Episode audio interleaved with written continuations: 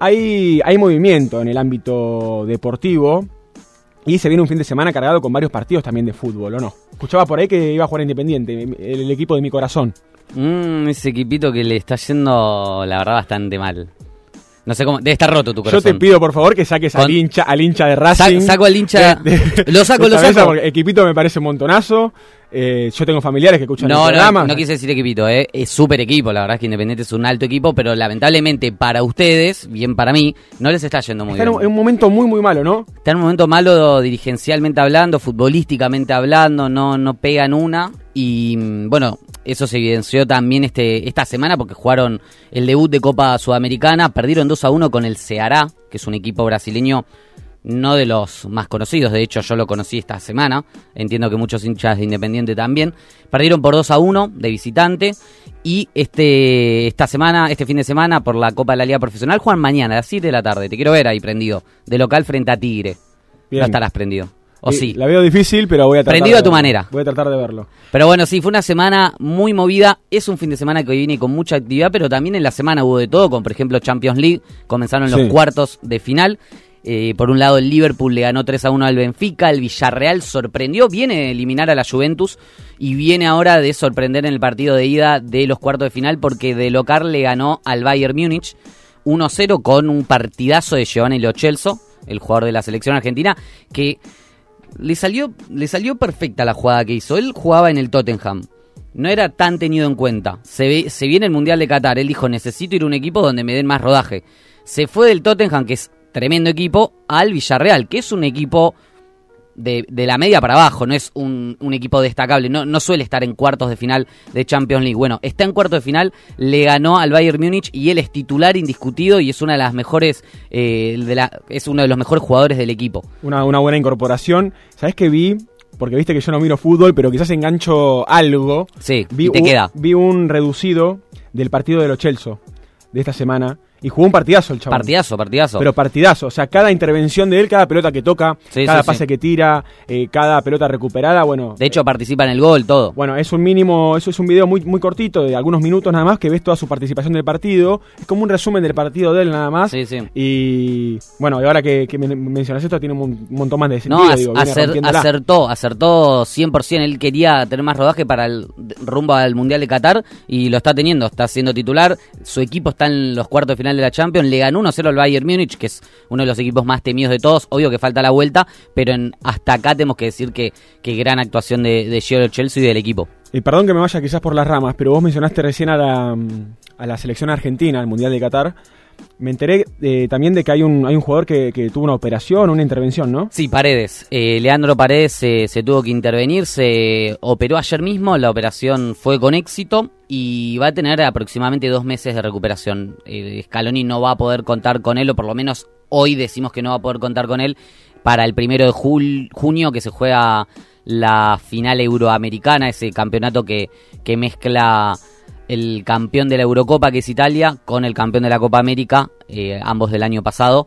Eh, en este caso, para esa final, que para Italia va a ser lo único que tenga este año, para la Argentina Claro, pues están es afuera. un partido, exacto, es un partido de preparación muy importante para de cara al Mundial, porque no tuvimos ningún roce con ningún equipo europeo y ese sería, creo que el único, por lo menos eh, por ahora, no hay ningún amistoso cerrado. Sí, algo de lo que escuchaba hablar el otro día a Juan Pablo Barsky en Vorterix, que bueno, le, le- le- le- le preguntaban esto, ¿no? Acerca de si puede llegar a influir negativamente o no eh, el hecho de que Argentina no haya tenido cruces con eh, equipos de Europa. ¿Vos qué opinás? ¿Qué decía? Decía que no. Que no es necesario. Bueno, De Paul dice, si no jugamos hasta acá, ¿para qué vamos a jugar ahora? Después ponele, hay otros que dicen, la, para el Mundial de Rusia jugamos con España, nos ganó 6 a 1 en la previa. Llegás a jugar con uno, te, te baja así moralmente, ¿qué haces? Claro. O sea, vos venís, venís invicto, hace 31 partidos, jugando un muy buen fútbol. Yo creo que si no se dio, ya está, es por algo. Mejor no forzarlo, ¿no? Qué sé yo, ya, ya no sé si tiene mucho sentido forzarlo. Y ese es el Me próximo hubiera partido. gustado que haya, que, que- que haya algún partido, pero ya a esta altura no sé. Primero de junio contra Italia. Ese es el Primero de primer junio partido. con Italia en Wembley, en Inglaterra. ¿Ese es el primer partido que hay de Argentina eh, a partir de ahora o, o- o hay otro partido Por contra ahora alguna es, selección? no, por ahora es el único. O sea, resta definir si se va a jugar o no el partido con Brasil, que se suspendió de las eliminatorias sudamericanas. Desde el lado argentino no lo quieren jugar. desde el lado brasileño y desde la FIFA porque es un tremendo negocio sí. Que se armó, se armó un, medio un escándalo, ¿no? Y Brasil quiere llevarlo a Australia, la FIFA quiere jugarlo en, en Qatar, en alguno de los estadios mundialistas. ¿Cuál había sido el problema? Eh, el problema había sido que cuatro jugadores argentinos, Giovanni Lochelso, Emiliano Buendía, Diu Martínez y Cuti, Cuti Romero, venían del fútbol ah, de Inglaterra en un momento de la pandemia que era todo más restringido, más estricto. En San Pablo no podían ingresar personas que estaban, que, que venían de Inglaterra sin hacer una cuarentena pero ahí hay un gris, porque los jugadores de fútbol tienen corredor sanitario, no importa de dónde vengan, porque ellos formaban parte de una burbuja y, pasaban de país en país.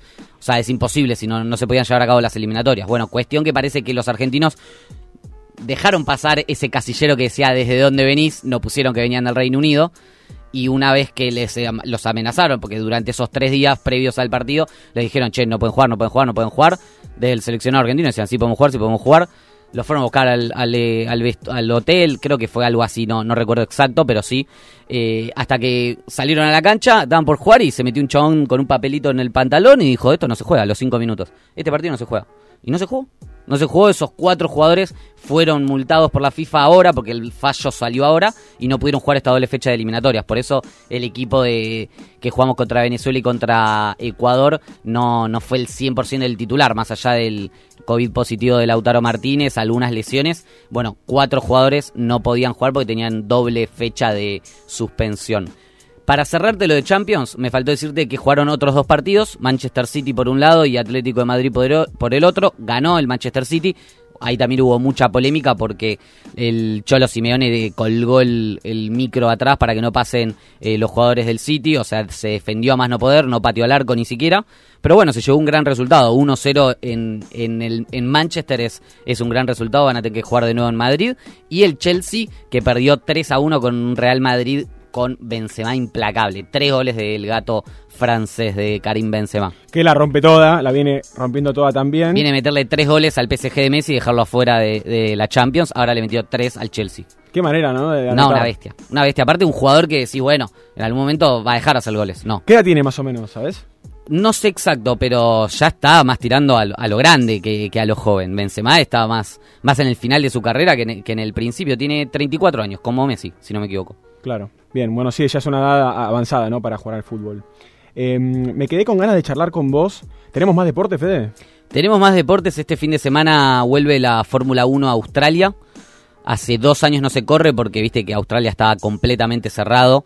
No, no se podía hacer ningún tipo de evento por el tema de la pandemia de COVID-19. Bueno, vuelve el Gran Premio de Australia con el circuito de Albert Park, que esa es una Gran noticia para el mundo del automovilismo, para el Campeonato Mundial de Fórmula 1, que es la fecha 3. Se corrió la primera en Bahrein, se corrió la segunda en Arabia Saudita y se va a correr esta tercera en Australia. Y viene muy bien posicionado Ferrari. Remontó abismalmente la escudería de Ferrari, que al parecer con estas nuevas modificaciones, tanto de reglamento como del monoplaza, eh, las, todas las modificaciones que le tuvieron que hacer a los coches, parece que le está beneficiando más a la escudería de Ferrari.